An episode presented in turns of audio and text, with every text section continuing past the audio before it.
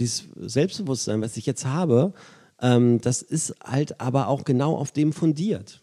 Genau auf dem, dass ich weiß, wo ich herkomme, dass ich weiß, was ich durchgemacht habe, dass ich weiß, wie viel ich trainiert habe, um heute hier zu sein. Und das, ähm, das hat jetzt einfach eine ganz, ganz dicke Grundlage für dieses Selbstbewusstsein, was ich entwickeln konnte. Und da kann mir jetzt, was ich alles durchgemacht habe mit der Geschichte, kann jetzt auch jeder kommen und mir sonst was erzählen. Das glaube ich einfach nicht, weil ich habe das Ganze durchlaufen. Ich weiß, was ich gemacht habe und ich weiß, welchen langen Weg mit Umwegen ich gegangen bin, um heute hier zu sein. Und so ist dieses Selbstvertrauen jetzt einfach irgendwie gefestigt. Willkommen im Hotel Matze, dem Interview-Podcast von Mitvergnügen. Mein Name ist Matze Hielscher und ich treffe mich hier mit smarten, schlauen und schönen Menschen und versuche herauszufinden, wie die so ticken. Mein heutiger Gast ist Oliver Kolecki. Olli wuchs in Braunschweig auf, doch seine Teenagerzeit verlief alles andere als optimal. Wie es vom kleinen Mobbing-Opfer, wie er sich selbst bezeichnet, zu einem der erfolgreichsten DJs und Produzenten Deutschlands geschafft hat, besprechen wir im Podcast. Ich habe ihn gefragt, woher kommt sein Selbstbewusstsein? Was waren die Schlüsselmomente seiner Karriere? Was empfiehlt er Nachwuchs-DJs? Wie schafft er es, Labelchef, Musiker und DJ in einer Person zu sein? Wie viel arbeitet er überhaupt? Und wie lange will er das noch machen? Olli und ich kennen uns schon seit drei Jahren, veranstalten zusammen Partys in Berlin, hatten aber noch nie die Möglichkeit, uns mal länger zu unterhalten. Allein deswegen mag ich dieses Interview so sehr, weil ich die Möglichkeit hatte, jemanden, den ich schon kenne, kennenzulernen. Ich wünsche euch viel Vergnügen im Hotel Matze mit Oliver Kolecki. Herzlich willkommen im Hotel Matze. Hallo. An einem Montag. Ich hätte nicht gedacht, dass du so frisch aussiehst an diesem Tag. Ähm, doch, habe ich aber auch, weil ich hatte heute meine Theorie, theoretische Fahrprüfung, die ich heute auch bestanden habe. Herzlichen Glückwunsch. Danke, danke. Du hast mit 42 Autofahren gelernt. Ich lerne, also es wäre nur die theoretische, hm. die praktische kommt nächste Woche. Ich lerne, genau, das ist eins von meiner, ich ähm, versuche ja noch in diesem Leben alle Sachen äh, abzuhaken, die ich denke, die man irgendwie gemacht haben muss. Den Führerschein habe ich mit 18 nicht gemacht. Mhm. Den Abitur habe ich auch mit 18 nicht gemacht. Das Abitur habe ich dann mit 30 nachgeholt. Den mhm. Führerschein hole ich jetzt mit 42 nach. Was kommt noch? Ähm, naja, kommt schon so. Bungee-Jumping, Fallschirmspringen habe ich noch nicht gemacht, das will ich noch machen. Äh, Bootsführerschein. Naja, so ein paar Sachen habe ich auf der Liste noch. Okay, da können wir nachher nochmal drüber sprechen. Also über, über das Abitur, das, da, da muss man unbedingt nochmal drüber reden, warum man mit 30 noch Abitur machen möchte. Ähm, was mich zuerst interessiert, du warst am Wochenende in Braunschweig und hast aufgelegt. Ja. Wie ist das, wenn du in deiner Heimat auflegst? Wie fühlt sich das an? Ähm, das fühlt sich gut an. Das ist natürlich eine große Sache von Homecoming. Ähm, es ist nicht nur, dass ich in meiner Heimatstadt auflege, sondern es ist auch so, dass ich da in dem Brain Club spiele, dass der Club ist, der mir als erster Club die Chance gegeben hat, überhaupt aufzulegen. Okay. Also das ist äh, was sehr Persönliches. Ähm, und ähm, naja, Braunschweig ist keine so große Stadt. Das ist dann auch schon was Besonderes, wenn ich da hinkomme und auch die Leute wissen, dass ich da geboren bin. Und ähm, ja, das ist immer ziemlich, das ist immer ziemlich gut dann da. Bist du dann so ein Vorbild? Also ist dann wirklich hier unser Junge kommt? Das ist, also, ich weiß, also ich meine, würde ich jetzt nicht über mich selber hm. sagen, aber das ist irgendwie, das ist schon so. Witzigerweise hat auch die Braunschweiger, die Stadtzeitung, Braunschweiger Zeitung hat mir vor zwei Jahren die äh, 20 berühmtesten Braunschweiger äh, rausgegeben, bei denen ich tatsächlich auch äh, dabei war. Wer ist noch dabei? Naja, äh, hier Oliver Kalkofe, Axel Bosse, Ah ja, klar. Mhm. So eine Leute, die kommen mhm. aus Braunschweig. Ähm, ja, keine Ahnung. Also ähm, ist es, glaube ich, schon ein bisschen so. Und dann ist natürlich da äh, meine Familie, mein Bruder ist da, die ich dann immer sehe, Freunde von früher, mit denen ich zur Schule gegangen bin. Das ist immer schon äh, eine schöne Feier dann. Und du hast Freitag aufgelegt, glaube ich, in der Ritter Butzke. Ja. Dann Samstag im, im, äh, im Braunschweig, Braunschweig. Donnerstag bei Rave and Snow in Saalbach-Hinterglemm. Wann machst du frei? Also ist es dann, gibt es dann so eine Woche, also ich meine, das ist ja dann Arbeit. Hast du so ein Wochenende? Hast du dann in der Woche einen Wochenendtag oder wie, wie machst du das? Ähm, also sonntags wenn ich denn nicht sonntags spielen muss. Mhm. Ähm, das ist, Im Winter ist das nicht so. Im äh, Sommer ist es ja so, seitdem ein paar Jahren wie äh, Festivals wie Pilze aus dem Boden schießen, ist es, dass man halt als DJs aus sonntags im Sommer regelmäßig spielen muss, im Winter Gott sei Dank nicht. Nö, den Sonntag ruhe ich mich aus, wenn ich nicht dann privat feiern gehe, was ich Sonntag dann auch gerne im Kater was mache. Ähm, ich bin ein Mensch, der sich unglaublich schnell langweilt. Also ja. über, über, über schnell, unglaublich. Das heißt, irgendwie jetzt, ähm, weiß ich auch nicht, mich hinsetzen, sehr lange Fernseh gucken oder leider auch Bücher lesen, ist mir auch schnell langweilig. Ich brauche Action. Das war schon immer so. Ja. Und ähm, so dementsprechend ist auch mein Arbeitsalltag. Ähm, mir wird dann langweilig, wenn ich nichts mache. Am besten es kommt wieder schnell irgendwas Neues, was ich machen kann. Das heißt, du machst eigentlich auch gar nicht richtig frei oder Urlaub? Ich habe doch, ich mache Urlaub. Ich mache Urlaub. Das ist eine Tradition jetzt seit vielen Jahren. Gleich nach Neujahr verpisse ich mich. Das ist auch der Grund, warum ich nie auf Piers Geburtstag auflegen kann. Ja. ähm, äh, gleich nach Neujahr haue ich ab und dann auch richtig lange. Meistens, mhm. äh, also jetzt wieder zwei Monate, von Anfang Januar bis Anfang März. Wo fährst du hin? Ähm, dieses Jahr geht es erst nach Tulum und ähm, auf die Bahamas. Dann nach Australien, da spiele ich auch ein paar Auftritte. Dann mache ich Detox in Thailand und dann komme ich wieder. Wow, okay. Detox, schaffst du das dann? Das diesmal ist es richtig Detox mit auch gar nichts essen, sondern nur Säfte mhm. und ähm, äh, Darmspülung und so. Mhm. Ähm, also richtig ernst gemeint. Ähm, das gehört zu so einem richtigen Detox dazu, ist ja nichts Ungewöhnliches. Ähm, Mal gucken, weiß ich auch nicht genau. Meine Freundin ist da ganz heiß drauf. Mhm. Ich wollte schon immer mal ausprobieren und habe mich überreden lassen und mal kicken, was das wird. Du hast Musik mit 13 angefangen? Ja. Und ähm, was ich darüber gelesen habe, dass, es, dass du in der Schule eigentlich nicht der unbedingt beliebteste war. Du wurdest gehändelt, gemobbt, ja. äh, in Mülltonnen gesteckt. Ähm, also dies, das war der größtmögliche Horror. Und hast dann nachts Musik gemacht. Stimmt das soweit? Ja. Oder, oder nach der Schule? Natürlich das jetzt ähm, sehr zugespitzt, hm? aber im Großen stimmt das so, ja. Ich habe auch tagsüber Musik gemacht, nicht nur nachts. Ja. Und ich habe auch nicht jeden Tag einen Müll einmal über den Kopf hm. gestülpt, aber ich war schon ein kleines Mobbing-Opfer und habe sehr, sehr viel Musik gemacht, um das zu kompensieren. Wie kann ich mir das vorstellen? Ich hatte auch einen C64. Du hm. auch, ne? Ja, aber hallo. Und ähm, was war denn das für ein, für ein, Schritt, dass du gesagt hast, okay, jetzt, äh, jetzt mal nicht rumdaddeln, sondern jetzt mache ich, jetzt fange ich an, Musik zu machen? Ich weiß auch nicht. Ähm, also eigentlich habe ich Computerspielen geliebt. Mhm. Ähm, ich hatte auch, ich habe auch einen Bruder, einen vier Jahre jüngeren, und da ist natürlich auch dann den, die Symbiose, dass man gegenseitig zockt und mhm. versucht, äh, wer der bessere Bruder am Computer ist. Also ich habe eigentlich viel Computer gespielt. Ähm, ich hatte damals einen Kumpel, der hatte dieses Musikprogramm und ich habe ein bisschen bei dem zugeguckt. Welches war das? Äh, Soundtracker hieß das. Mhm. Das hieß Soundtracker. Also, da gab es nur vier Spuren. Das war sehr, sehr simpel. Und das fand ich gut und habe äh, das mal ausprobiert dann, habe das bei mir ähm, installiert und habe das ausprobiert und das hat mir von Fleck ähm, sehr viel Spaß gemacht. Hast du damals schon ein Instrument gespielt? Nee, überhaupt nicht. Nee, nee, das brauchte man nicht. Man hatte da schon so Bassdrums und Snares und einzelne Instrumente, die konnte man so setzen. Es klang alles super trivial, was da rauskam. Aber ich war ähm, nie der Junge, der jetzt so viele Hobbys hatte. Und es hat meinem Vater auch schon zur Sorge gemacht. Mein Vater hat immer gesagt, ähm, komm, alle deine Freunde haben doch Hobbys und äh, mach doch auch doch mal, interessier dich doch mal tiefer für irgendwas. Und ich wollte das irgendwie auch. Mhm. Und das hat, war eine Sache, da habe ich gemerkt, okay, da kannst du viel Zeit mit verbringen, ohne dass dir so schnell langweilig wird. Und ähm, ja, dann habe ich dann bin ich da, habe ich mich mehr reingesteigert und habe gemerkt, okay, das äh, scheint dich irgendwie zu interessieren, das ist was für dich.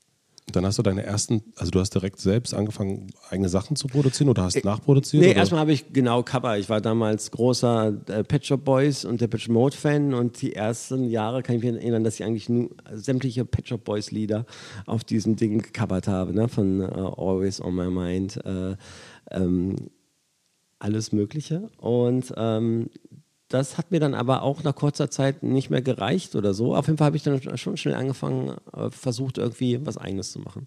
Wie alt warst du dann? Da war ich 15 und da habe ich auch gemerkt, okay, ähm, du kommst ja an deine Grenzen und mit 15 habe ich dann auch meinen Papa schon genervt, dass ich Keyboardunterricht haben will. Ah ja, okay. Genau, und der hat das auch gleich gemacht und mich unterstützt, mir ein Keyboard gekauft und mir Keyboardunterricht bezahlt. Und hat das irgendwas mit der, also ich meine, es hört sich dann immer so, ne, so tagsüber gemobbt und äh, abends Musik machen. Das hört sich so ein bisschen so, naja, so Bilderbuchmäßig an. Also so, äh, also Bilderbuch im Sinne von äh, Blaupause, so entsteht, also so äh, deswegen Musik angefangen, weil tagsüber.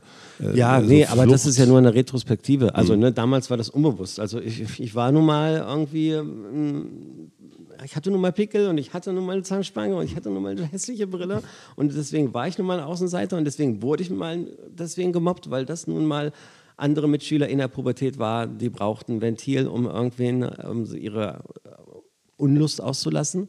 Also das war schon so und ähm, und ich habe einfach viel Musik gemacht. Ich will jetzt gar nicht sagen, ob das damals bewusst so war. Ich habe viel Musik gemacht, weil ich mhm. tagsüber ja, gemobbt wurde. Aber das hat sich so äh, nun mal stattgefunden. Und in, in, in, im Rückblick denkt man so, okay, wow, vielleicht hast du echt damals viel Musik gemacht, um das zu kompensieren. Vielleicht war es aber auch gar nicht so und es mhm. ist einfach parallel abgelaufen. Gab es jemanden, der dann deine Musik gehört hat? Hast du das jemand vorgespielt? Ähm, das hat wirklich viele Jahre Schritt für Schritt gedauert. Ich hatte ein, zwei Freunde, mit denen ich viel abgehangen habe. Die, die haben, habe ich nach ein paar Zögern, habe ich denen das dann vorgespielt. Mhm. Ähm, aber da hat, hat schon ein bisschen Selbstvertrauen äh, gebraucht, um das zu zeigen. Das habe ich wirklich nur meinen zwei allerbesten Freunden gezeigt. Und du hast also sozusagen diese Bestätigung gar nicht gebraucht unbedingt, sondern du hast das für dich einfach weitergemacht? Ja, nö, das, ich brauchte damals äh, die Bestätigung nicht. Nö, nö, gar nicht. Das war mir Wumpe. Ähm, ich war zufrieden oder unzufrieden mit dem, was ich gemacht habe und das hat mir gereicht. Auch, glaube ich, weil ich ein bisschen gemerkt habe, dass ich besser wurde. Ähm, aber ich brauchte jetzt nicht von irgendwelchen die ganze Zeit Schulter, Schulterklopfer, irgendwie, dass mir sagt, oh, du bist so geil, mach das weiter. Nee, nee, da war schon irgendwas in mir drin, was mich von alleine dazu geführt hat, das einfach weiterzumachen. Voll gut. Also ja. total. Das ist. Finde ich auch verrückt, aber irgendwie war das so. Ist ja. das noch immer so? Das ist noch immer so, auf jeden Fall.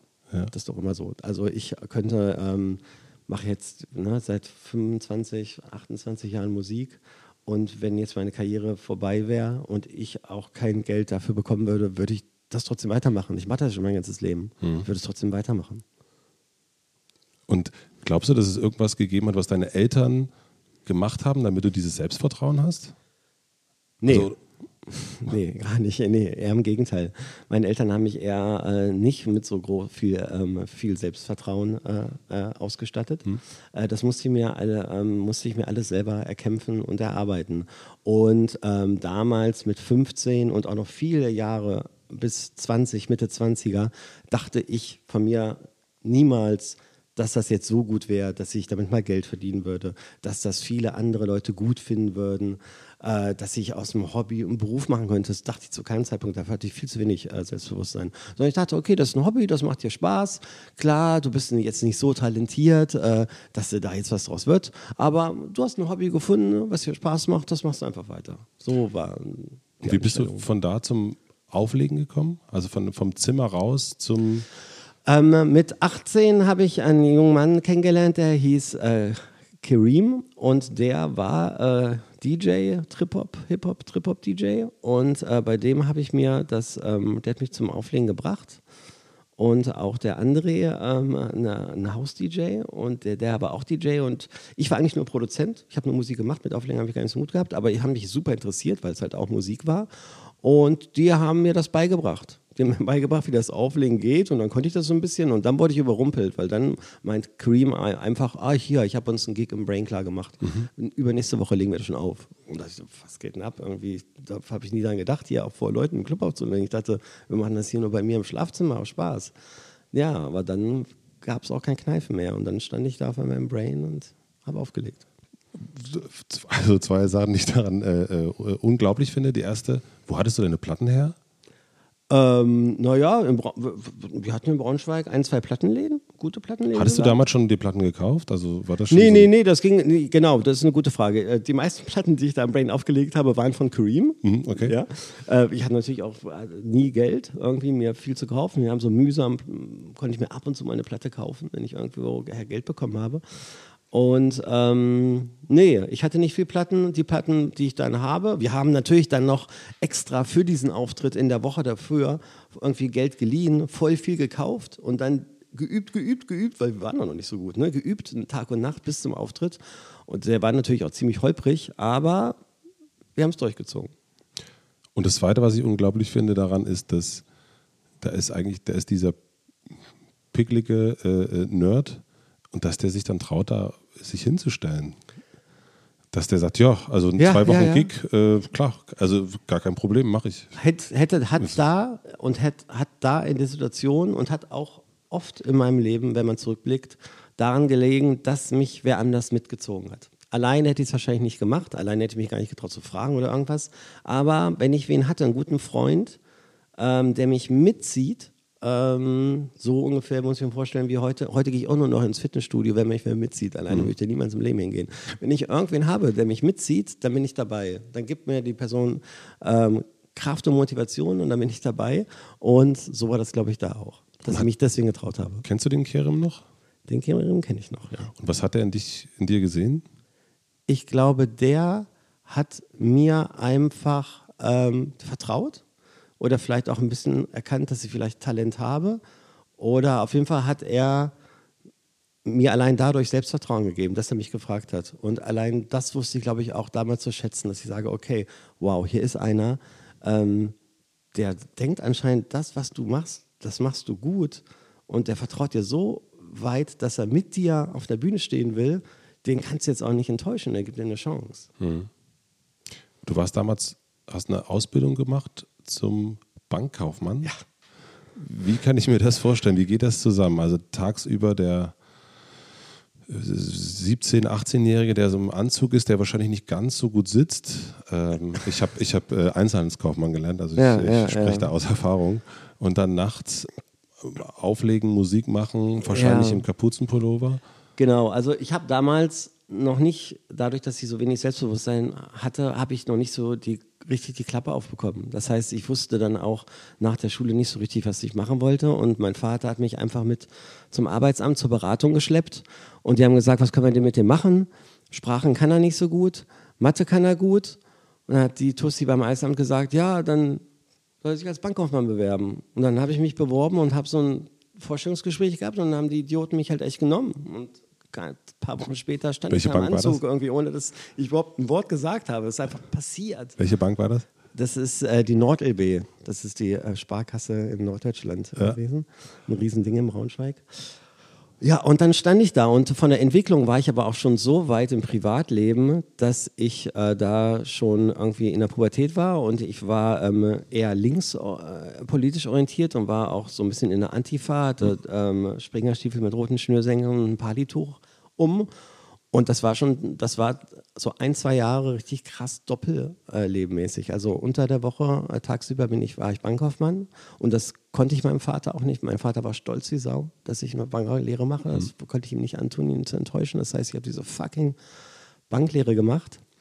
Und ja, nachher Feierabend habe ich den Anzug ausgezogen, habe hier mir mein Pali umgemacht und äh, sind dann irgendwie auch da schon langsam dann kiffen gegangen, irgendwie saufen oder und schon kiffen auch schon so mit 8, 19. Oder? Gibt es eine Geschichte, die du erzählen kannst, die, äh, wo, wo das beides zusammengekommen ist? Also gab es irgendwann einen Moment, wo du, keine Ahnung, wo dich der, dein Filialleiter gesehen hat, wie du da als Zecke rumstandst oder bist du einmal äh, zur Bank gekommen und hast äh, das nicht mehr auseinanderhalten können?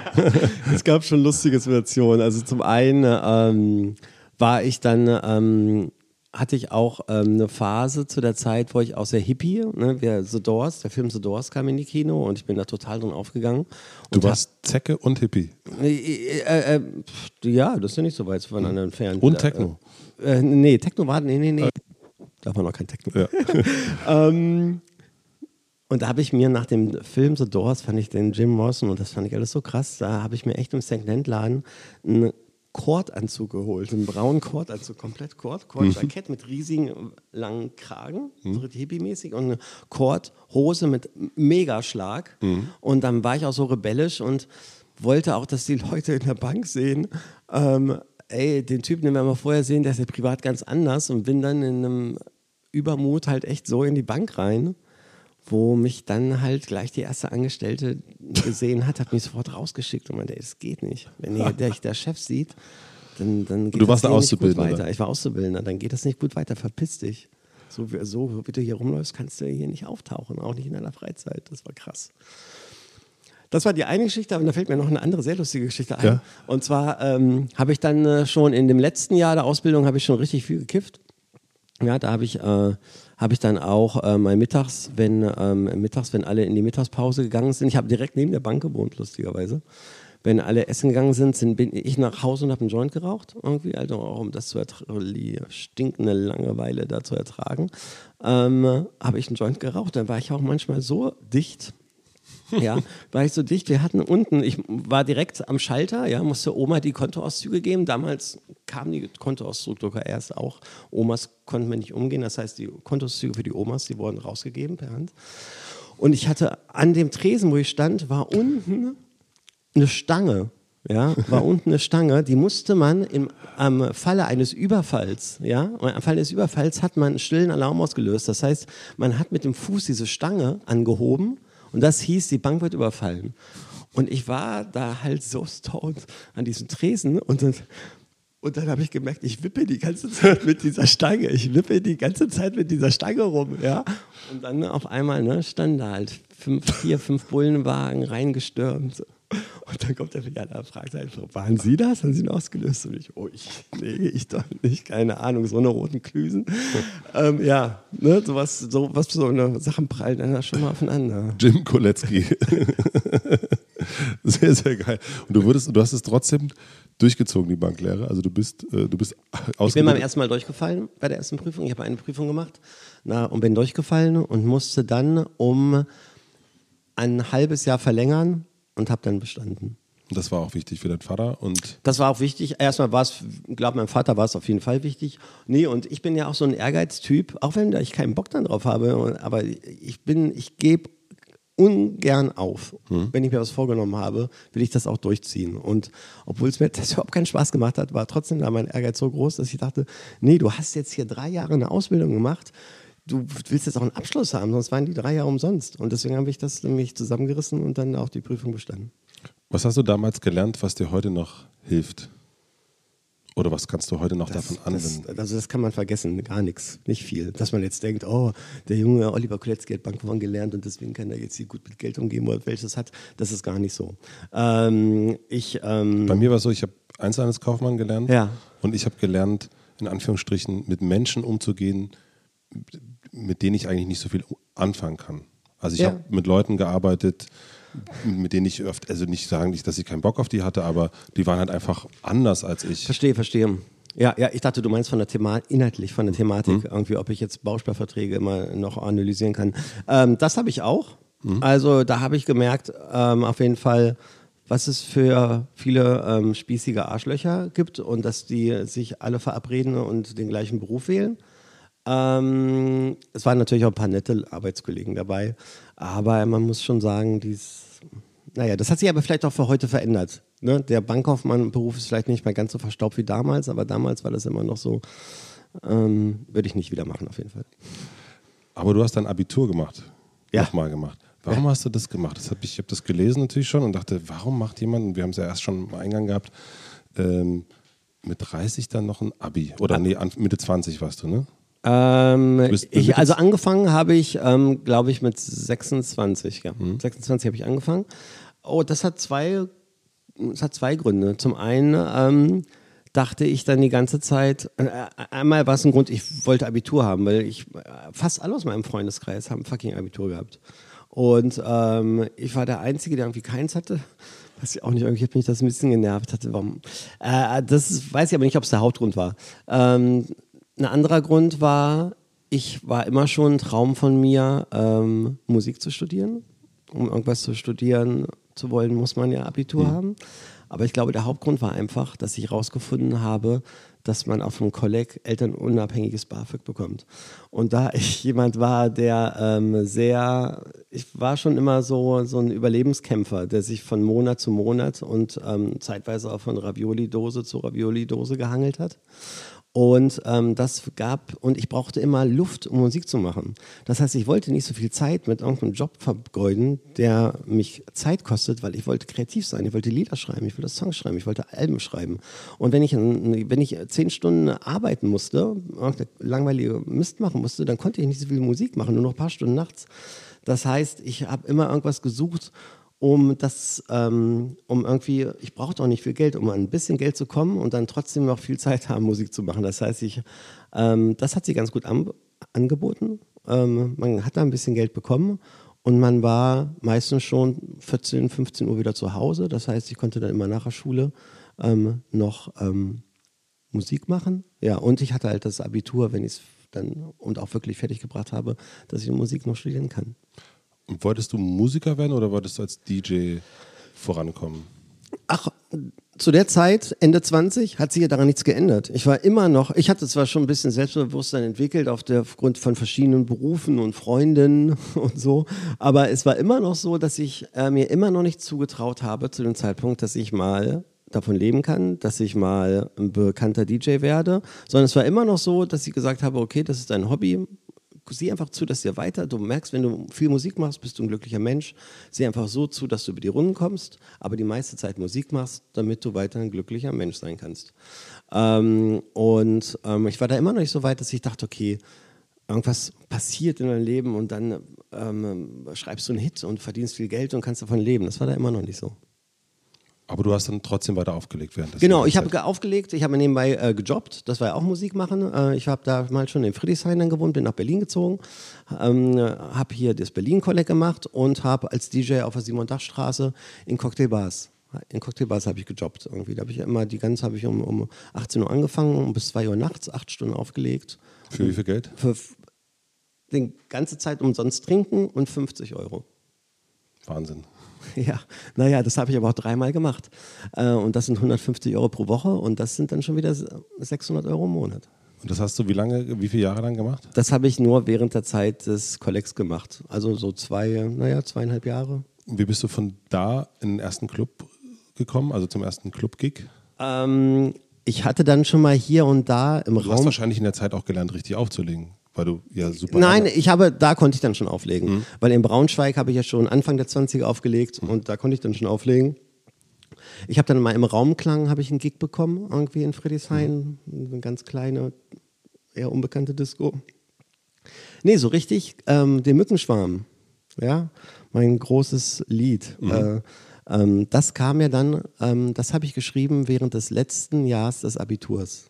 Ja. Und das kam dann raus ein Jahr später, wo ich angefangen habe, Musik zu studieren. Und mit der Veröffentlichung hat sich dann eigentlich alles verändert. Die, die, der Song kam bei, auf dem Sven Feth-Label raus. Genau, auf Cocoon. Und wie ist er darauf aufmerksam geworden? Er ist darauf aufmerksam geworden, weil ähm, mein Kumpel und ich, ein Kumpel hat mich nämlich überredet, das Lied auf Platte zu pressen. Da kommt die Kumpelnummer wieder. Mhm. Ich selber hätte mich nicht getraut wahrscheinlich. Ein Kumpel hat mich überredet, ein anderer Kumpel hat mich überredet, das Lied auf zu pressen auf Vinyl. Und davon haben wir 500 gepresst und äh, haben die selbstständig oder mit der Hilfe von Word Sound an diverse Plattenläden in Deutschland verteilt. Oh, so ungefähr drei Platten pro Plattenladen. Und unglaublich und glücklich und zufälligerweise hat Sven Feth eine der drei Platten, die in dem Plattenladen in Frankfurt, wo er herkommt, standen, hat er eine gekauft. Hat sie dann aufgelegt auf seiner Asientour und hat unglaubliche, wie er selber dann gesagt hat, Reaktionen auf das Lied auf seiner Tour, egal in welchem Club gespielt hat, bekommen und kam zurück nach Deutschland und hat seine A&R anrufen lassen und mich gefragt, ob wir das Lied nicht bei ihm rausbringen wollen.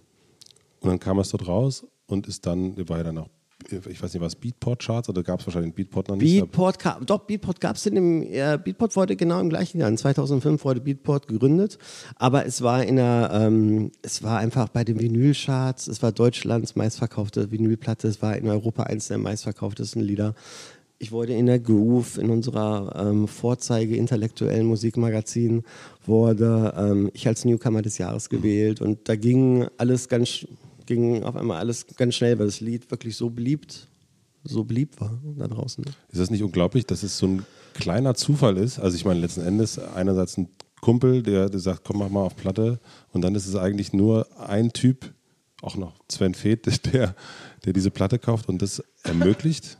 Also glaubst naja, total. Es ist, es ist ein total. Es ist ein, eigentlich eine Geschichte, wie man sie nur schreiben oder sich ausdenken kann. Ja, das ist so. Was sie mir wirklich passiert ist. Äh, das ist so, wenn man so, manchmal sieht man ja im Fernsehen irgendwelche Stories und denkt, das, ja, ja, hm, well, das ja. kann jetzt nicht so.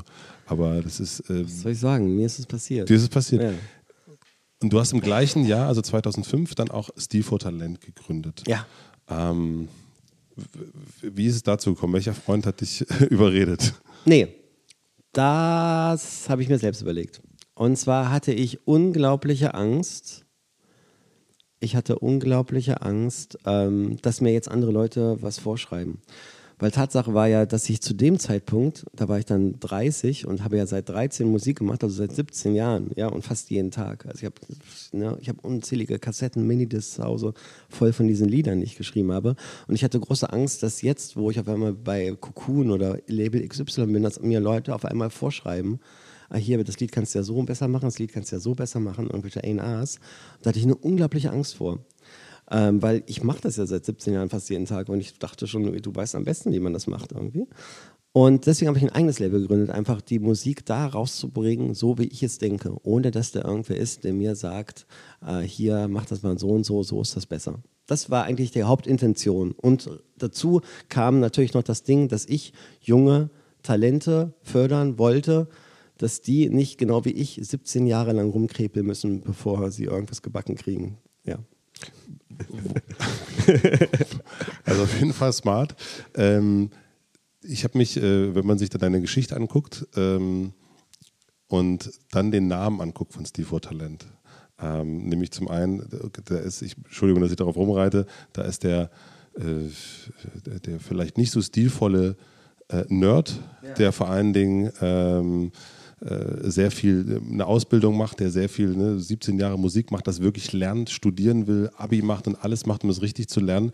Und dann gibt er sich so einen flapsigen Namen und sagt, äh, ja, alles äh, hier ist alles, äh, ach, scheiß drauf, äh, Hauptsache siehst gut aus. Deswegen, ich habe mich da ein paar Mal schon.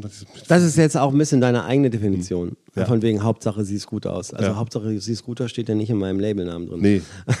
ähm, Hintergrund. Dann würde es heißen Style for Talent. Hintergrund ähm, des Namens ist, dass mir in meiner Laufbahn oft gesagt wurde, dass ich kein Talent habe.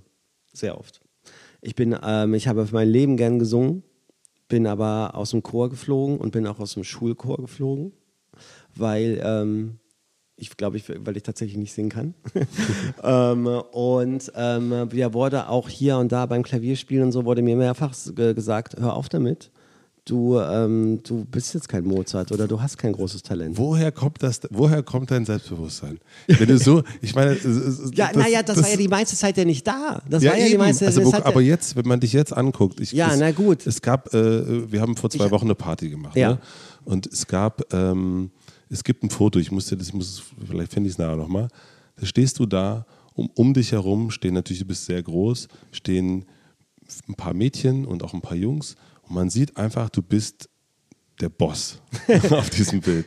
Und du hast so eine, du hast eine Ausstrahlung, die hast ja auch so, wenn man, wenn du, wenn man dich sieht und so weiter, man ist so, okay, also auch ob man dich jetzt kennt oder nicht, aber du ja. hast eine, du hast eine Ausstrahlung, wenn ja, du in den Raum ja, kommst. Das, das ist auch nett, dass du das sagst. Aber es ist, und ich frage mich, ne, wenn jemand, der äh, Papierkorb halt über den Kopf, äh, du kannst nicht Klavier spielen, du kannst nicht singen, aber der zieht das die ja. ganze Zeit durch. Ich habe mich halt total verändert. Ich bin wirklich ein anderer Mensch. Also wenn du mich kennt, kennen würdest, wie ich vor 20 Jahren wäre, würdest du dich wahrscheinlich nicht erschrecken, aber wundern. Ich habe halt eine unglaubliche Entwicklung durchgenommen, ähm, durchgemacht und durchlaufen. Und das ist auch dieses Selbstbewusstsein, was ich jetzt habe, ähm, das ist halt aber auch genau auf dem fundiert. Genau auf dem, dass ich weiß, wo ich herkomme, dass ich weiß, was ich durchgemacht habe, dass ich weiß, wie viel ich trainiert habe, um heute hier zu sein. Und das, ähm, das hat jetzt einfach eine ganz, ganz dicke Grundlage für dieses Selbstbewusstsein, was ich entwickeln konnte. Und da kann mir jetzt, was ich alles durchgemacht habe mit der Geschichte, kann jetzt auch jeder kommen und mir sonst was erzählen das glaube ich einfach nicht, weil ich habe das Ganze durchlaufen. Ich weiß, was ich gemacht habe und ich weiß, welchen langen Weg mit Umwegen ich gegangen bin, um heute hier zu sein. Und so ist dieses Selbstvertrauen jetzt einfach irgendwie gefestigt.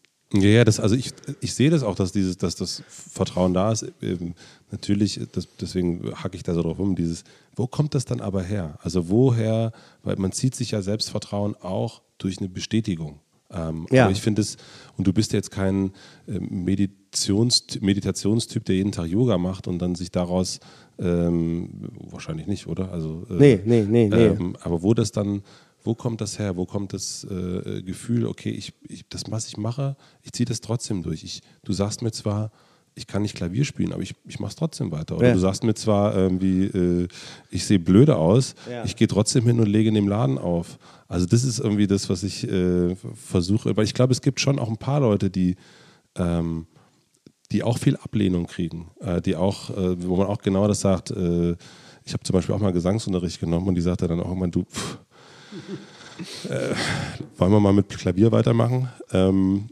und ich habe dir dann vertraut. Ich habe gesagt, ja gut, dann wenn die, also ja, ich habe dann und du hast halt, du machst halt weiter. Ähm, ich habe, glaube ich, vielleicht ein Kämpfergehen. Ja. Vielleicht habe ich so ein Kämpfergehen in mir, dass ich mich auch nicht klein äh, kriegen lassen will. Und ähm, es gab natürlich Schlüsselszenen in meinem Leben, die mir Selbst Selbstvertrauen gegeben haben. Das Kannst du eine, eine äh, Schlüsselszene geben? Ähm,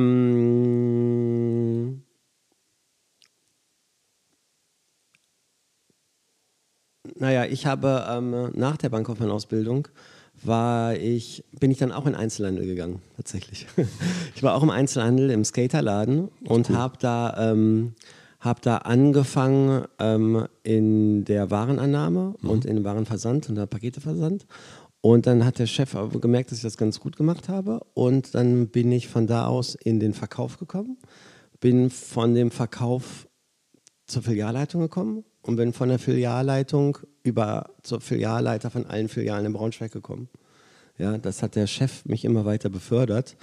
Und da habe ich gemerkt, okay, da gibt's, es gibt Leute auch, die erkennen, was du kannst und die glauben an dich und die fördern dich. Und ähm, das, das hast mich, du auch erkannt. Das, das, so weit konnte ich das spiegeln. Das hat mir auch gut getan. Ich habe gemerkt, okay, wow, dieser Job und dass du jetzt Verantwortung hast, was zu sagen hast. Da zum Beispiel habe ich auch gemerkt, dass ich gut mit Menschen kann, dass ich gerne Menschen mein Wissen weitergebe oder lehre. Ähm, und ähm, in so einer Situation habe ich, äh, die haben mir unglaublich weitergeholfen. Und die haben mir auch das Selbstvert Stück Selbstvertrauen dann gegeben. Und so ging es einfach Stück für Stück weiter. Dann kam der Mückenschwarm raus. Zum ersten Mal nach 17 Jahren hören viele Leute meine Musik nach 17 Jahren und, und finden die auch gut. Ne, das war auch die nächste Schlüsselszene. Von da war ich halt, gerade von diesem Moment war ich sehr gestärkt und habe gesagt, okay, was jetzt gehört mir die Welt. Du übst seit 17 Jahren und jetzt hast du alle Möglichkeiten, weil die ganze Welt zuhört. Jetzt ziehst du die Nummer einfach weiter durch. Super. Okay, ja, das, jetzt, das kann ich, jetzt, jetzt verstehe ich es besser. Danke. Ähm, lass uns mal über das DJing reden. Ja. Ähm, wenn ich mir das angucke, wenn du, äh, wenn wir eine Fete zusammen machen und du kommst dann an und hast dann, du steckst dann deine beiden USB-Sticks rein oder ein. Ja. Ähm, und dann gucke ich mir das an und denke, das ist ja Wahnsinn. Das ist dieses Auflegen früher ging es um mit Platten und mit allem drum und dran. Und jetzt hast du, man hat, also nicht nur du, sondern irgendwie viele DJs, die kommen dann an mit einem USB-Stick, äh, kriegen fünfstellige Gagen, ein tolles Hotel und äh, und machen das, also so leben sozusagen, living the dream, währenddessen irgendwie irgendein anderer Typ lernt Gitarre, versucht mit seiner Band auf dem äh, äh, rauszukommen, fährt mit dem Sprinter 1000 Kilometer, es kommen 50 Leute, keine Kohle, schläft auf dem Boden. Warum sollte man heute noch ein Instrument lernen und nicht einfach sagen, ich mache DJ? Ähm, warum? Naja, glaube ich, weil einfach ganz viele Leute, Gott sei Dank, da draußen noch Musik machen, weil es ihnen Spaß macht und nicht, weil sie berühmt werden wollen und Geld verdienen wollen. So Aber es ist super müßig natürlich, ne? Äh, also wenn ja. man das so vergleicht. Ja, ja, natürlich. Ähm, äh, so war es ja bei mir auch. Ich habe auch Musik gemacht, einfach mit Spaß haben. Ne? Heute, gerade im DJ-Bereich in Berlin ist halt schlimm. Irgendwie jeder Zweite oder nee, viel mehr als jeder Zweite. Neun von zehn werden ja nur noch DJs, weil sie denken, okay, damit kann ich leicht Geld verdienen. Damit kann ich irgendwie, das ist kein harter Job und äh, ich bin gefeierter Star und kriege alle Frauen und verdiene fett Kohle. Aber ähm, Gitarre, Klavier, Violine, Oboe, das sollte man einfach alles lernen, weil es toll ist, ein Instrument äh, spielen zu können, weil es einem was gibt, weil es einen inneren Ausgleich verschafft. Also ich, da finde ich, gibt es schon noch eine ganz, äh, ganze Menge Gründe, einfach aus Spaß. Und wie viel, wie sehr hilft dir deine Ausbildung in, als DJ, deine musikalische Ausbildung? Ähm, also das ähm, hat sich schon alles gegenseitig befruchtet. Ne? Der Keyboardunterricht war ähm, einfach ein Tasteninstrument spielen zu können, ist schon gut. Jetzt nicht unbedingt als DJ, aber wenn du dann Produzent werden willst, das hat ja immer gekoppelt, DJ und Produzent, äh, und da ist es einfach schon gut, ähm, ein Instrument spielen zu können. Sonst ähm, stehst du irgendwann im Studio doof da. Es ist heute nicht mehr, leider nicht mehr unbedingt notwendig, dadurch, dass diese technischen Möglichkeiten es so einfach machen, Musik zu machen. Aber ich denke, es ist äh, schon noch gut, äh, das zu machen. Wie viel von deinem Set ist vorbereitet? Wenn du jetzt irgendwo hinfährst, jetzt am Wochenende in Ritterbutzke spielst, äh, ja. Samstag dann in Braunschweig. Das, ähm, also, ich spiele, ich bin ein ziemlicher Nazi in dem Sachen, dass ich nur die neuesten Sachen spielen will. Ich spiele ganz, ganz selten alte. Alles, was ich auflege, muss eigentlich in den letzten zwei Monaten oder erst in der Zukunft rauskommen. Ähm, das ist mir total wichtig, weil ich den Leuten, ich auftrete, will ich nur den neuesten heißen Scheiß präsentieren. Ähm, plus, ich muss auch sehr viel Musik ändern, damit es für mich selber interessant bleibt. Weil ich kann keiner von diesen DJs sein, der ein Jahr lang immer das Gleiche auflegt. Da würde ich mir einen Strick nehmen. Irgendwie. Äh, wenn man so viel spielt wie ich, muss es halt für einen selbst auch immer interessant sein. Ähm, deswegen, ähm, die Lieder, die ich spielen werde, die stehen ähm, zu 75 Prozent schon fest, nämlich das sind die Lieder, die ich mir einfach in letzter Zeit gekauft habe. Und ähm, die ähm, Reihenfolge steht aber noch nicht fest, die entscheide ich ähm, spontan. Es gibt natürlich schon so drei, vier Reihenfolgen, da weiß ich vom letzten Freitag, ach, die vier passen gut ineinander. Die kannst du ruhig diesmal wieder hintereinander auflegen, die passen einfach so gut zusammen. Aber die äh, Reihenfolge ist spontan. Und äh, wie lange geht so ein Set von dir? Ähm, zwei oder drei Stunden. Stellen wir uns mal vor, ich bin 18 und sehe dich in Rummelsburg ähm, auf einer Party von dir. Äh, du legst auf und denk mir, oh, das ist ja mega. Der Kolecki, den äh, ich, habe ich schon mal gehört von, finde ich super, wie er das macht. Ich möchte, möchte auch DJ werden.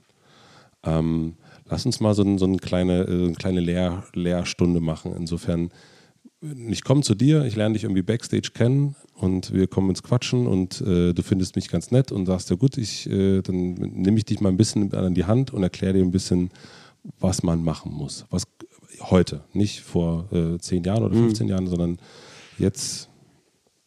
Ähm, ja. In dem Moment. Und ich habe, ich mag Musik. So, ich habe ein paar Songs, also ich habe ich hab auf jeden Fall einen Spotify-Account und, ähm, und bin ja auch da. Also bin da bei dem, weiß auch, was die Talent ist. Also ich bin jetzt nicht ganz, also ich weiß schon so ein bisschen was. Ja.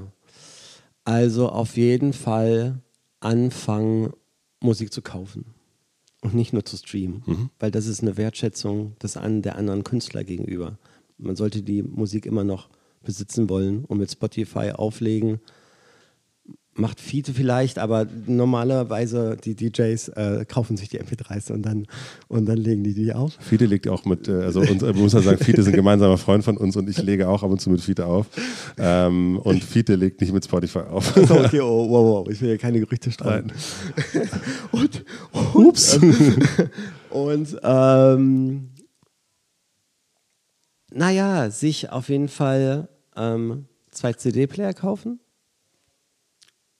oder leihen, muss man nicht kaufen oder leihen und einfach Musik kaufen, die einem gefällt und dann ein Mischpult äh, sich leihen oder zulegen und dann erste Gehversuche zu machen mit ähm, Musik ineinander zu mischen, zu mixen, auf die gleiche Geschwindigkeit zu bringen und zu mischen. Heute gibt es zwar den Sync-Button, aber das ist nicht gut, damit anzufangen, ähm, weil am besten alles von der Pike auflernen.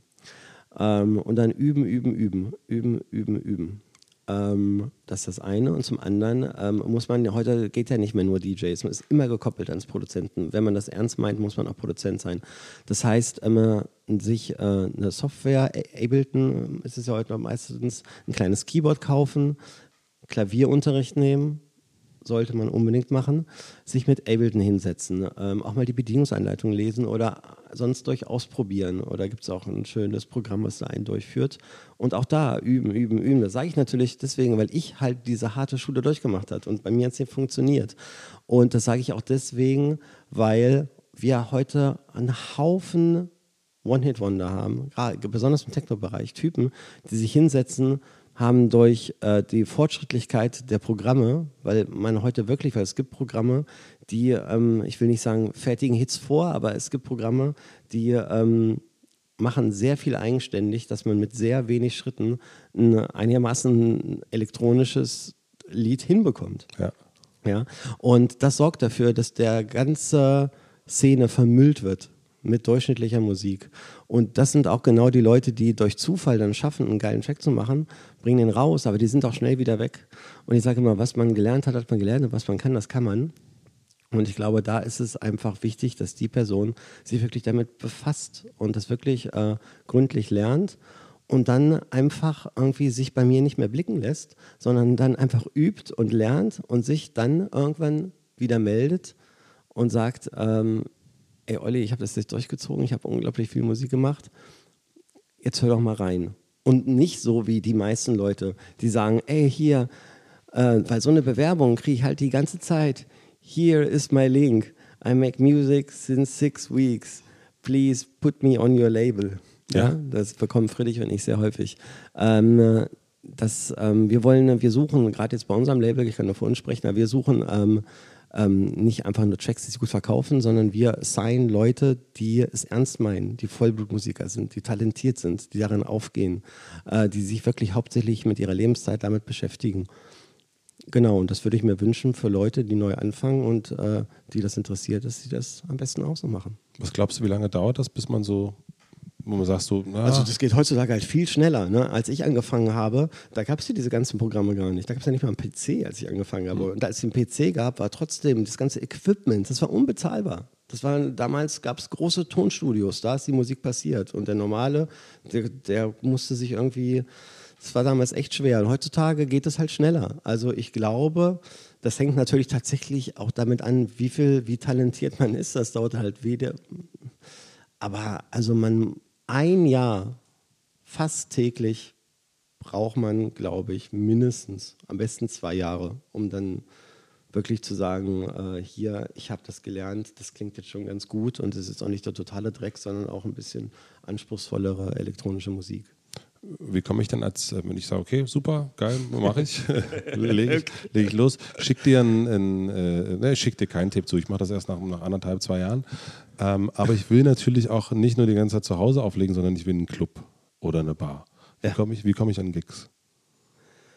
Ähm, naja, das, ähm, also entweder man beschreitet den Weg, dass man sagt, ähm, so wie es bei mir gelaufen ist. Ich produziere Musik, ähm, ich werde vom Label gesigned und das bringt meinen Track raus. Dadurch bekomme ich meinen bekannten Namen und dadurch bucht mich ein Club, weil es sich für den Club lohnt, weil er weiß, dass durch meinen Namen Leute kommt. Ja, so funktioniert heute meistens irgendwie. Man schafft es als DJ in Clubs, weil ein Clubbesitzer sagt, ey, von dem habe ich schon gehört, der war in der Nachbarstadt und wegen dem sind 500 Leute gekommen. Und dann bucht der nächste Club den halt auch, weil er weiß, oh wow, wegen dem Namen, der ist zwar neu, aber wegen dem Namen, die jungen Leute finden den gut, wegen dem Namen kommen echt 500 Leute. Mich als Clubbesitzer lohnt sich das, den zu buchen. Aber bis 500 Leute kommen, wenn DJ Matze auflegt, das dauert ja eine ganze Weile. ja, du hast auch keinen Hit rausgebracht. Nee, ich habe einfach keinen Aber das ist ja auch schwierig, ne? Also ein Hit ja, rausbringen ja, ist gut, ja auch nicht ein Hit ist jetzt natürlich, ja. aber du hast doch keine Musik. Äh, Hits, ich habe ja da nichts gemacht. Ich bin ja einfach Matze aus dem Prenzlauer Berg. Also kann, dann kannst du halt mit irgendeiner Clubbesitzerin in Berlin schlafen. Ne? Okay. Die Möglichkeit gibt es halt immer. Ähm, Welche würdest du da empfehlen? dann kannst du, dann kannst du, äh, kannst du halt, ähm, also gerade so, ich glaube, gerade in unser ähm, Umfeld wie Sisyphos und Carter, äh, wo die auch einfach sehr viele DJs benötigen. Ja? So, also halt, beide Läden haben ja von Freitag bis Montag auf und da legen ja in beide Läden 40 bis 50 äh, DJs auf. Also nicht, dass ich behaupten würde, da äh, reinzukommen. Gerade in Katar ist, glaube ich, ziemlich schwierig. Aber ich glaube, man kann schon über Mundpropaganda viel machen. Ja? Wenn man irgendwen kennt, äh, der im Katar, also auch nur irgendwen kennt, der im Berliner Club an der Bar arbeitet und, und der gibt mal eine CD weiter und der Booker von dem Laden hört dann in die CD rein, dann probiert das vielleicht mal aus, wenn ihm der Mix äh, gut gefällt. Oder heute läuft es ja meistens über Soundcloud-Links, dass irgendwer... Ähm, über so Connections, dass man sich so reinsneakt irgendwie. Ich kenne den ähm, äh, Lichtmann vom Mensch Meier und äh, das ist ein Kumpel von mir und den überrede ich einfach, dass er seinem Kumpel, der in dem Mensch Meier der Booker ist, ihm einen Soundcloud gibt, dass er reinhört und dann probiert er den einfach mal aus. Ne? So läuft es in Berlin auf jeden Fall oft, das weiß ich. Wir haben vor zwei Wochen die Party gefeiert, äh, wir haben schon äh, erwähnt. Und was mir da auch aufgefallen ist, dass ähm, du mit deinen Mitarbeitern, die bei Steve for Talent arbeiten, ich glaube, es sind drei, drei Feste. Äh, Inzwischen vier Feste und vier, zwei Praktikantinnen? Vier Feste und zwei Praktikanten, dass du mit denen feierst. Ähm, also, dass du, ihr, ihr, äh, es geht bis früh morgens und tralala und ja. es, ist, es ist wild. Ja, ja. Ähm, und das funktioniert auch. Also, da, ist, da sieht man dann nicht, also, das jetzt, wer ist jetzt hier der Chef oder so, sondern es ist auf, auf einer Augenhöhe. Und trotzdem, ich finde es immer wieder faszinierend, auch wenn wir was zusammen machen. Äh, früh um 10 ähm, erreicht man die Leute dann auch wieder. Ja. Und es ist, äh, die sind, sind am Start und die sind äh, verlässlich und es ist okay, jetzt muss was gemacht werden, okay, wir sind, läuft. Und ja. es ist eine, ähm, wie kriegst du diese, du hast ja drei Persönlichkeiten, finde ich. Einerseits der DJ, der am Wochenende auflegt, der Produzent, der, der, Musi also der Musiker, der im Studio sitzt und dann auch der Geschäftsmann, mhm. ähm, der ähm, Businessmann. Ja. Wie kriegst du diese drei Sachen zusammen und wie schaffst du es, dass deine Leute nicht in Anführungsstrichen sagen, wow, der, äh, Kotzi ist auch wie er bis Tralala unterwegs, ist ja egal, ich äh, komme mal morgen ein bisschen später. Also wie schaffst du diesen Respekt?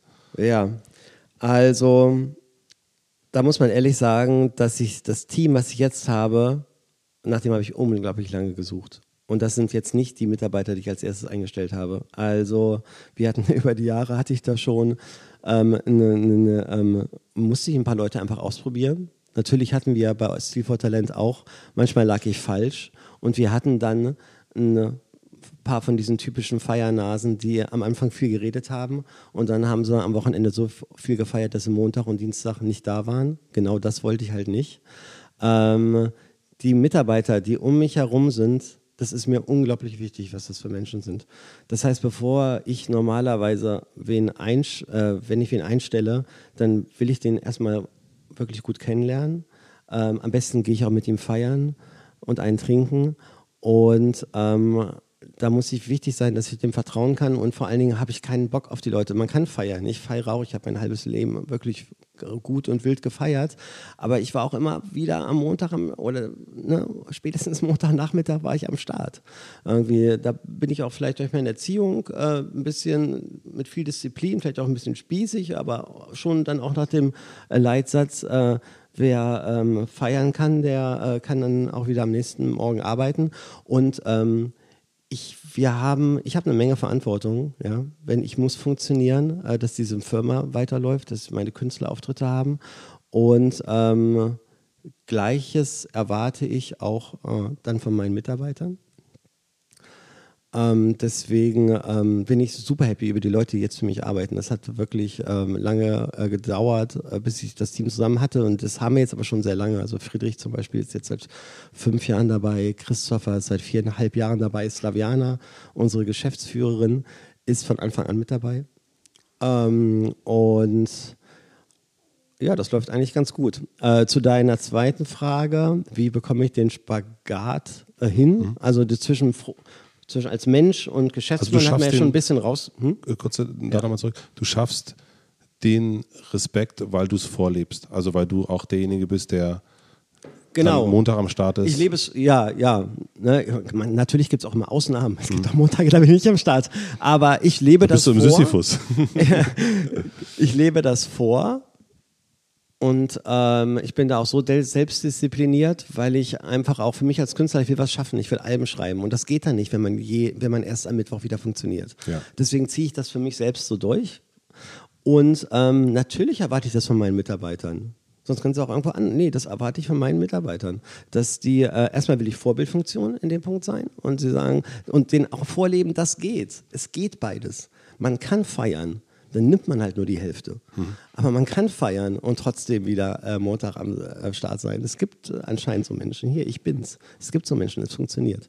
Und ähm, Und dann erwarte ich, wenn, wenn sie für mich arbeiten, erwarte ich das auch einfach. Mhm. Ähm, Sagst du das beim Vorstellungsgespräch? Also ist das so ein, so, ein, so ein Thema, wo du sagst, du guck mal, du willst jetzt bei mir arbeiten, wir haben uns, waren jetzt ein paar Mal feiern, aber eine Sache ist wichtig, du kannst mit mir Sonntagabend irgendwie äh, im, im Sisyphus stehen und Montag ist aber... das, ja, das werde ich mit meinem Vorstellungsgespräch, habe ich das mit Sicherheit schon so gesagt. Hm, ja, okay. Ja. Ähm, und das andere, also dieses ähm, Mensch und äh, Business und das Freunde für einen arbeiten, den Spagat bekomme ich gut hin. Ja. Aber ähm, dieses Künstler und Geschäftsmann, das ist schon schwieriger. Schade. aber ja, schade, ja, schade. aber Aber, das ist ein, das ist ja, das ist ja, ähm, also das bekomme ich natürlich auch einigermaßen gut hin, aber da steckt ja der Teufel im Detail. Mhm. Allein wenn man diesen Satz schon spricht, kann man sich schon denken, Kunst und Geld ist immer, geht nicht so leicht einher. Ja. Und ähm, manchmal im Leben muss man da Kompromisse, oder muss man nicht, ne? aber ich bin halt ein Typ, der geht dann Kompromisse ein. Ähm, aber es gibt natürlich Künstler, die sagen, okay, Kunst ist Kunst und ich bin Künstler und ich beuge mich keinem Angebot, ich be- be- beuge mich keinem Geld. Äh, ähm, ich, ich, ich bin Künstler, mache die Kunst so. Ähm, und ähm, ich habe aber immer versucht, da einen gesunden Mittelweg zu gehen. Meine Seele oder mein Arsch nicht ganz zu verkaufen, sondern mit erhobenem Kopf und mit dem, was ich mache, äh, mit mir selbst im Rein zu sein. Aber trotzdem zu gucken, dass, also nicht ganz so anaschaisch, Archaisch? aschaisch zu sein und sagen, ähm, okay, auch wenn ich in der Gosse liege, ich kann von mir behaupten, ich bin Künstler, ähm, auch wenn ich gar kein Geld verdiene. Also ich habe schon immer geguckt, dass es äh, am Anfang für mich Hauptsache reicht, aber wenn man merkt, man hat auch äh, eine eigene kleine Firma und man hatte Angestellte, eine Angestellte hat ein Kind, die ist wirklich am Arsch, wenn die den Job verliert oder wenn die Firma pleite geht. Ähm, und man merkt dann, okay, du hast so und so viele Ausgaben, weil du die Gehälter zahlen musst. Ähm, dann überlegt man hier schon hier und da mal, okay, ähm, das passt jetzt vielleicht nicht hundertprozentig zu dem künstlerischen Anspruch von einem Avantgarde-Künstler, aber du machst das jetzt auch einfach, weil so das Überleben der Firma fürs nächsten drei Monate gesichert sind. Sprichst du da von einer ähm, äh, krypt, sprichst du da kryptisch davon, dass du DJ-Gigs annimmst, aufgrund, äh, wo du sagst, okay, da stimmt jetzt die Gage und äh, äh, das macht jetzt, äh, das zahlt die Miete, oder Ja. sprichst du von ähm, musikalischen Entscheidungen, die du auch im Studio triffst und sagst, naja, ähm, der Song ist jetzt sechs Minuten lang, ähm, äh, äh, ich, ich, im Radio wird es jetzt schwierig.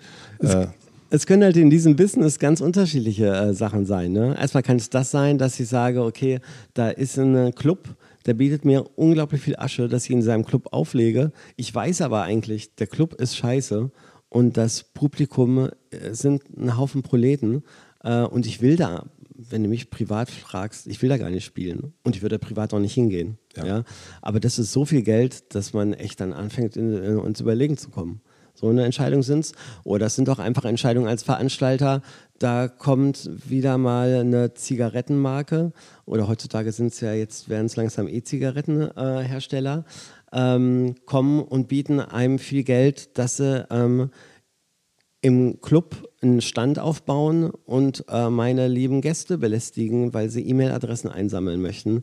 Und da überlegt man auch die Entscheidung, gebe ich, bin ich straight und verzichte ich ganz auf Sponsoren und ziehe die Nummer alleine durch oder gebe ich mit denen gebe ich mich dafür her und lasse ihnen einen Stand aufbauen mit ihren Promoter-Damen und ähm, sichere somit aber ab, dass äh, man Gewinn mit der Party fährt und auch so wieder äh, seine Angestellten nächsten Monat bezahlen kann.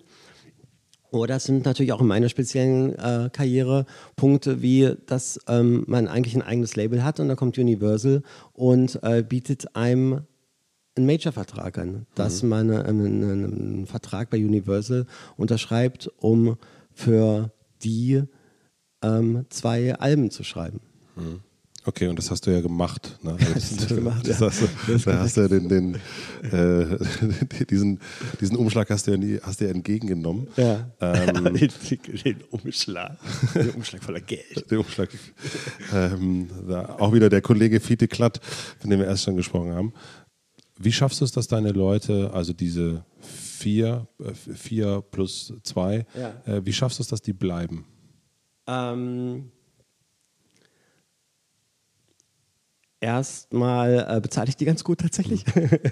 ähm, ich glaube, das ist ganz wichtig bei uns, weil ähm, erstens sind, ähm, haben die viel mit DJ-Gagen zu tun. Das heißt, und da sind es bei DJ-Gagen, gerade bei, also bei unserem Künstlerstamm, geht es um hohe Summen. Und ich will auch, dass, äh, da, ähm, ich will, dass die auch zufrieden sind mit dem, obwohl sie in Häkchen jetzt äh, Büroarbeit machen, möchte ich, dass die auch gut äh, verdienen, um nicht immer nur neidisch äh, auf die DJs die- zu gucken. und sagen. Das, ist ist, das kann ein echtes Problem sein, wenn die ganze Zeit so eine Summe da um die Ohren bekommen, was was so DJs verdienen in einem Abend, denkt man sich auch, ey, der Typ verdient in einer Nacht 2000, das ist so viel, wie ich hier ein paar Wochen sitze. Ähm, zum anderen sind, ähm, äh, sind sie tatsächlich so gut, dass ich Angst habe, dass sie abgeworben werden. Deswegen macht es aus, sind sie gut zu bezahlen. Aber das sind jetzt nur die geldlichen Dinge. Ich glaube einfach, das ist ganz wichtig. Ich lasse ihnen viele Freiräume. Ich will, dass sie sich ähm, selbst verwirklichen können. Das ist, glaube ich, heutzutage unglaublich äh, wichtig, um äh, Leute zu halten. Also ich ge äh, gebe denen Kompetenzen. Ähm, die ähm, lernen auch die ähm, Praktikanten. Das heißt, sie können auch ihr Wissen inzwischen weitergehen. Slaviana hat extra eine Ausbilderschein gemacht. Sie ist jetzt Ausbilderin, wir haben eine Auszubildende. Ähm, das heißt, äh, das gibt denen Spaß an der Arbeit und Abwechslung. Und ich glaube, dass sie einfach ähm, an die Firma glauben, dass die Firma was Gutes macht, dass die Firma ein gutes Image hat, ähm, ein gutes Ansehen daraus, dass sie auch äh, mit Stolz zur Arbeit gehen und sagen, okay, für das Label, was ich arbeite, das ist ein gutes Label. Ähm, äh, das finden viele gut, das merke ich an der Response, das merke ich, dass die meisten äh, Gigs äh, von uns ausverkauft sind, das merke ich dadurch, dass äh, wir oft äh, bei Beatport Chartsplatzierungen haben, so ganz einfache Sachen irgendwie, dass sie merken, okay, da geht was, da geht was. Und ähm, ich, das geht nicht nur, weil der Koletzki ein bekannter Typ ist, sondern das geht auch, weil ich äh, diese Entscheidung getroffen habe oder weil ich dieses Cover gezeichnet habe oder ähm, weil ich ein Teil davon bin irgendwie. Und so ähm, hat man ein gemeinschaftliches Erlebnis. Und das ist nicht nur suggeriert, sondern es ist echt, jeder trägt wirklich einen Teil dazu. Ich alleine könnte das alles schon lange gar nicht mehr schaffen. Also jeder ist wirklich verantwortlich, dass es so gut läuft. Das ist toll, großartig. Ja, oder? Ja, auf jeden Fall. Mega gut. Mega gut, finde ich auch. Was ist aktuell deine größte Herausforderung? Also du machst gerade dein neues Album. Ja, weil aktuell das ganz einfach, ist diesen verdammten Führerschein zu bestehen, ja.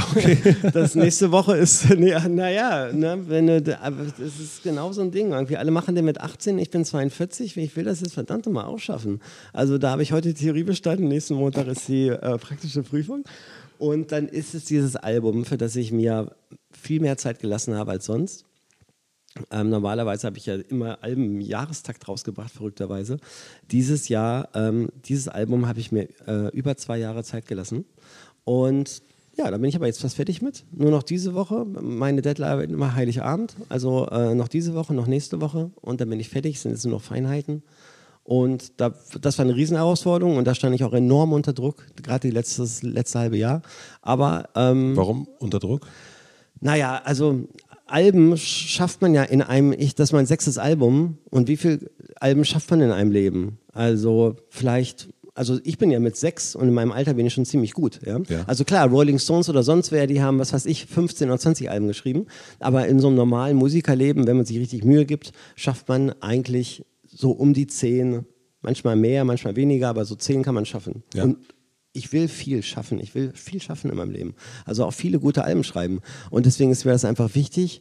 Und das ist jetzt mein sechstes, also ne, wie, auch wie Bücher schreiben oder Bilder malen. Irgendwie ein Buch schreibt man auch nicht so viele, müssen halt alle gut werden. Und deswegen ist mir einfach super wichtig, dass das jetzt auch wieder mindestens so gut wird wie das Album davor. Äh, Gerüchten zufolge ist es härter als das, was du davor gemacht hast. Und Gerüchten zufolge gibt es gar nicht so viel Gastgesänge oder Gast. Äh, Also auf dem neuen Album. ja, auf dem neuen Album, ja. Ähm, äh, Nee, es ist. Ähm, und Gerüchten zufolge sagt, äh, sagt, flüsterten Vögel, dass es äh, vor allen Dingen, weil du wieder mehr da sein willst, wo du selber auch gerne, was du selber gern hörst und wo du selber gern hingehst. Ja, also es gibt auf jeden Fall keinen einzigen Gastsänger. Mhm. Nicht einen. Das, das ist ein ist, Riesenunterschied. Das ist ein Riesenunterschied, weil da war der Fokus drauf die letzten Jahre. Und ähm, das war auch gut so, das habe ich auch super gern gemacht. Das war, ähm, weil ich aus so einem Band-Hintergrund äh, komme und weil ich ja auch äh, immer ein, ein, Stück weit Songwriter war. Deswegen haben wir die letzten Alben immer mit viel Gesang. Das hat mir auch super Spaß gemacht. Die Stimme ist so ein schönes Instrument, mit dem man arbeiten kann. Aber das habe ich jetzt sehr viele Jahre gemacht. Ja, Großstadtmärchen war das erste Album, es kam 2009 raus, also vor sieben Jahren. Das habe ich jetzt irgendwie durchgespielt und das war, wurde mir ein bisschen langweilig. Ähm, das ist jetzt, ähm, es kommen natürlich Vocals drin vor, aber eher Vocal-Fetzen oder Vocal-Ausschnitte, keine Strophe, Strophe, Refrain, Strophe, Refrain-Strukturen wie in Popstücken. Ähm, und es sind viele Instrumentalstücke drauf. Es ist jetzt kein reines Techno-Album, weil du meinst gerade härter. Es mhm. sind ein paar Lieder drauf, die sind härter, aber es sind auch sehr viele ähm, tatsächlich spirituelle mit äh, spirituelle Tracks drauf, ähm, äh, die Richtung Meditation gehen, äh, okay. Richtung ähm, Machst du Meditation? ich mache keine Meditation, aber wenn ich Meditation mache, würde ich mir genau die Lieder anhören. ähm, sehr viel äh, so Afrika-Trommel, äh, mhm. Afrika-Trommel. Ähm, ich mache keine Meditation in dem Sinne, dass ich mich hinsetze, aber ich bin, ähm, spiele sehr gerne auf Hippie-Festivals. Ich fahre privat um die ganze Welt, fahre auf Hippie-Festivals in Australien, fahre auf psychedelische Trance-Festivals in äh, Neuseeland oder beim Burning äh, Man oder zum Africa Burn nach Afrika. Das heißt, ich habe so ein gewisses ähm, spirituelles Feuer in mir, was ich regelmäßig ausleben muss. Das jetzt muss ja nicht in Form von Meditation sein, sondern ähm, das kann man auch äh, zu spiritueller Musik auf der Tanzfläche ausleben. Das mache ich auf jeden Fall. Ist das das, was damals auch mit äh, 18 der Jim Morrison in die her, also so oder ja, der das Film hat auf jeden hat? Fall ja, das hat total. Diese, das gibt es eine rote Linie. Da gibt es eine rote Linie. Das wurde dadurch entfacht, ja, und das habe ich auch wirklich da damals im 18 als 18-Jähriger gesagt im Kino, ey, der Typ, der ist krass, der ist da bei Los Angeles am Strand, nimmt LSD und schreibt darauf die geilsten Songs. Und das will ich auch machen. Das war damals als 18-Jähriger. Und das habe ich dann später das auch du. gemacht. Das, das habe ich tatsächlich dann auch gemacht. Ja. Ähm, du hast dich nach deinem letzten, also wie viel Zeit hast du noch? Ich habe noch Zeit. Ja, cool. Das also ich, so schön. Ähm, wie hat, ähm, also du hast dich nach deiner letzten Platte von deiner Frau getrennt oder ihr habt euch voneinander getrennt. Ja. Ähm, sie war ja auch wichtiger Teil der ganzen Sache, also der, der musikalischen also da waren Tracks mit ihr, ihr, du hast, ihr habt ein Album zusammen gemacht. Ähm, jetzt hast du eine neue Freundin, äh, Yeti. Und ja. welche Rolle spielt sie jetzt? Äh, was, das, was den künstlerischen Einfluss Achso, was betrifft. den Also erstmal sind es natürlich grundsätzlich einfach nur meine Freundin, mhm. ja, ähm, so privat und so. Ähm, die müssen nicht immer eine Rolle spielen, aber ähm, um ganz ehrlich zu mir selbst zu sein, ist es tatsächlich, bin ich dann doch muss ich aber auch erst später erkennen, dass ich so bin, sind es tatsächlich auch ein Stück weit äh, Musen. Ja, ja, das, das, ähm, das ist, ähm, das wollte ich mir früher gar nicht so richtig eingestehen, aber spätestens nach Yeti irgendwie muss ich zugeben, dass es einfach auch ohne, dass ich was dagegen was machen kann, mich beeinflusst. Und das ist auch, glaube ich, ganz wichtig, dass ich Beeinflussung bekomme. Ich brauche Input. Ich bin Musiker. Ich brauche ähm, Inspiration. Ähm, ich brauche einfach Input, um weitermachen zu können. Und, ähm, das wirkt sich natürlich dann auch immer ein Stück weit auf die Musik dann aus, die ich mache, ganz automatisch. Ähm, vor allen Dingen, wenn die Musik, wenn die Freundin natürlich selber Musikerin ist, dann gibt das natürlich so einen, auch einen ganz eigenen Effekt. Und, Weil sie ähm, legt ja auch härter auf, ne? Also sie deswegen. legt ja härter auf, na klar. Und deshalb dann natürlich schnell die Connection. Irgendwie, Olli hat eine neue Freundin, die spielt Techno, spielt Olli auch Techno. Ja.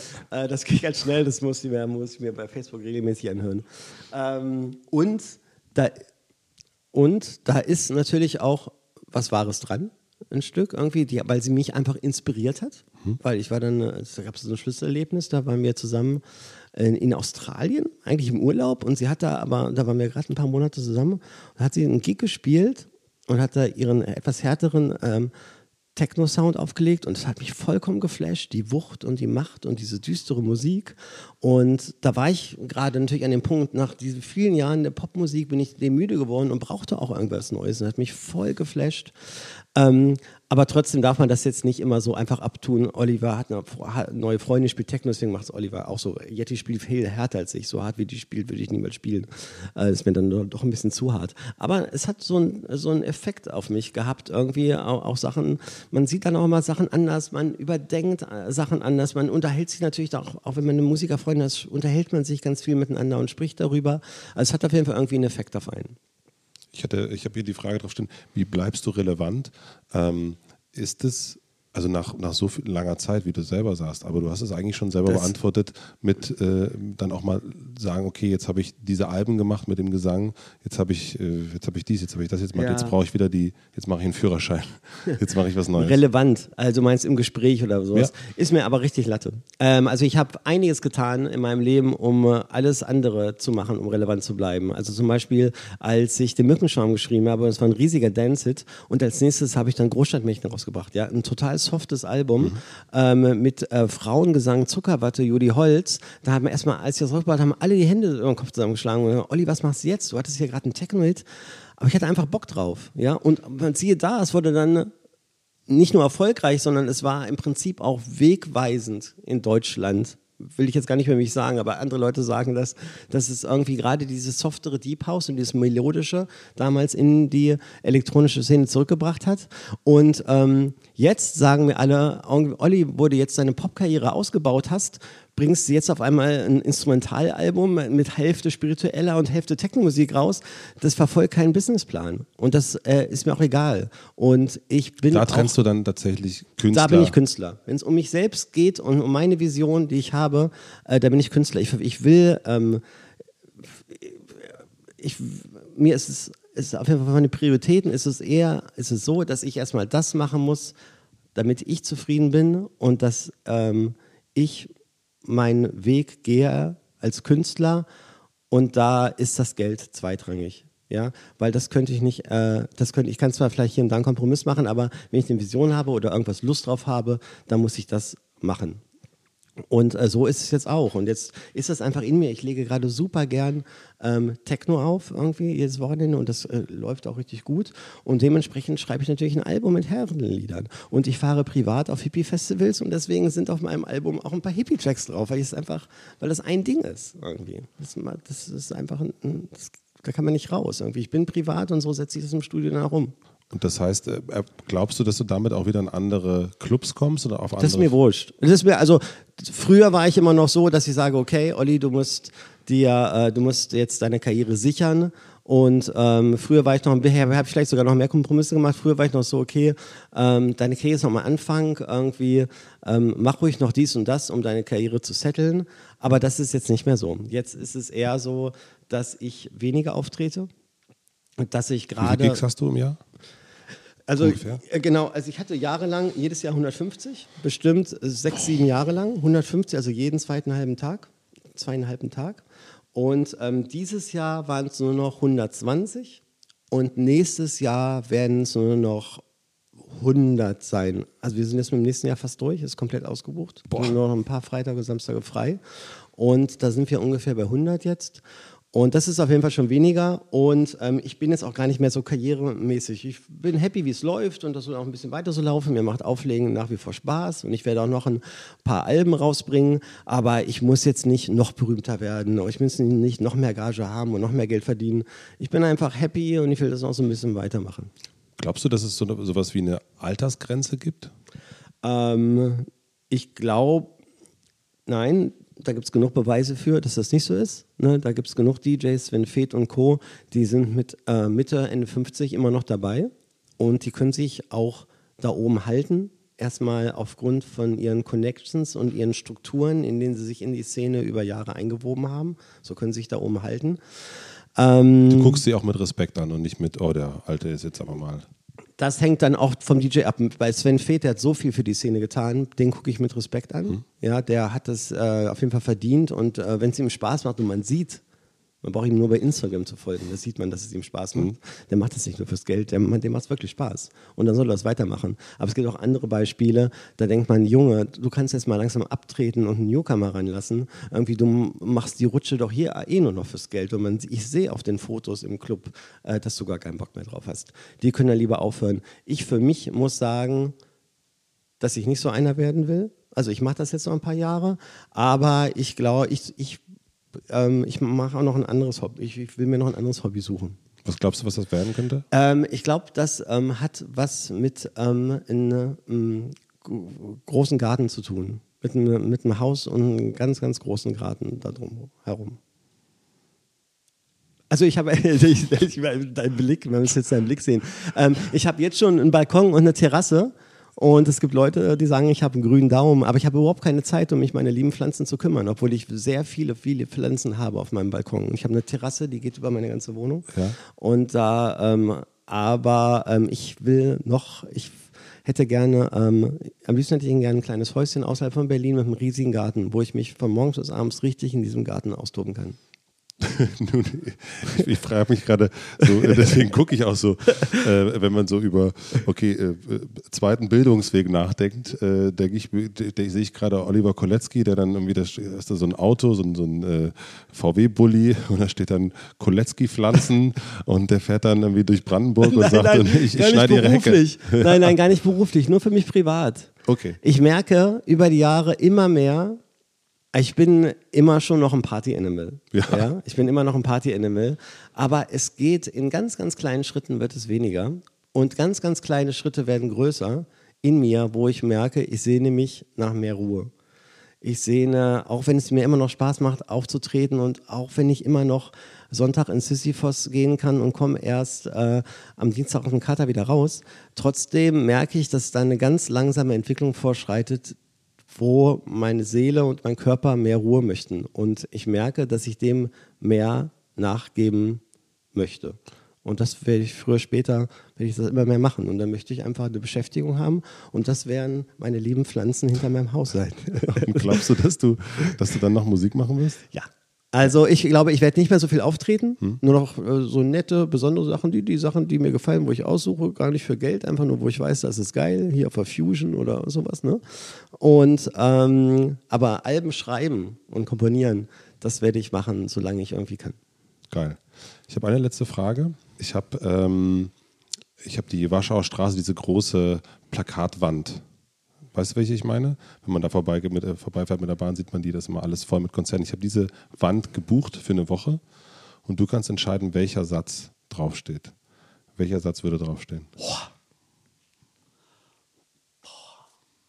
Das ist eine große Frage, ne? Ja. Da muss ich kurz drüber nachdenken. Ja, das, da muss ich kurz drüber nachdenken. Ähm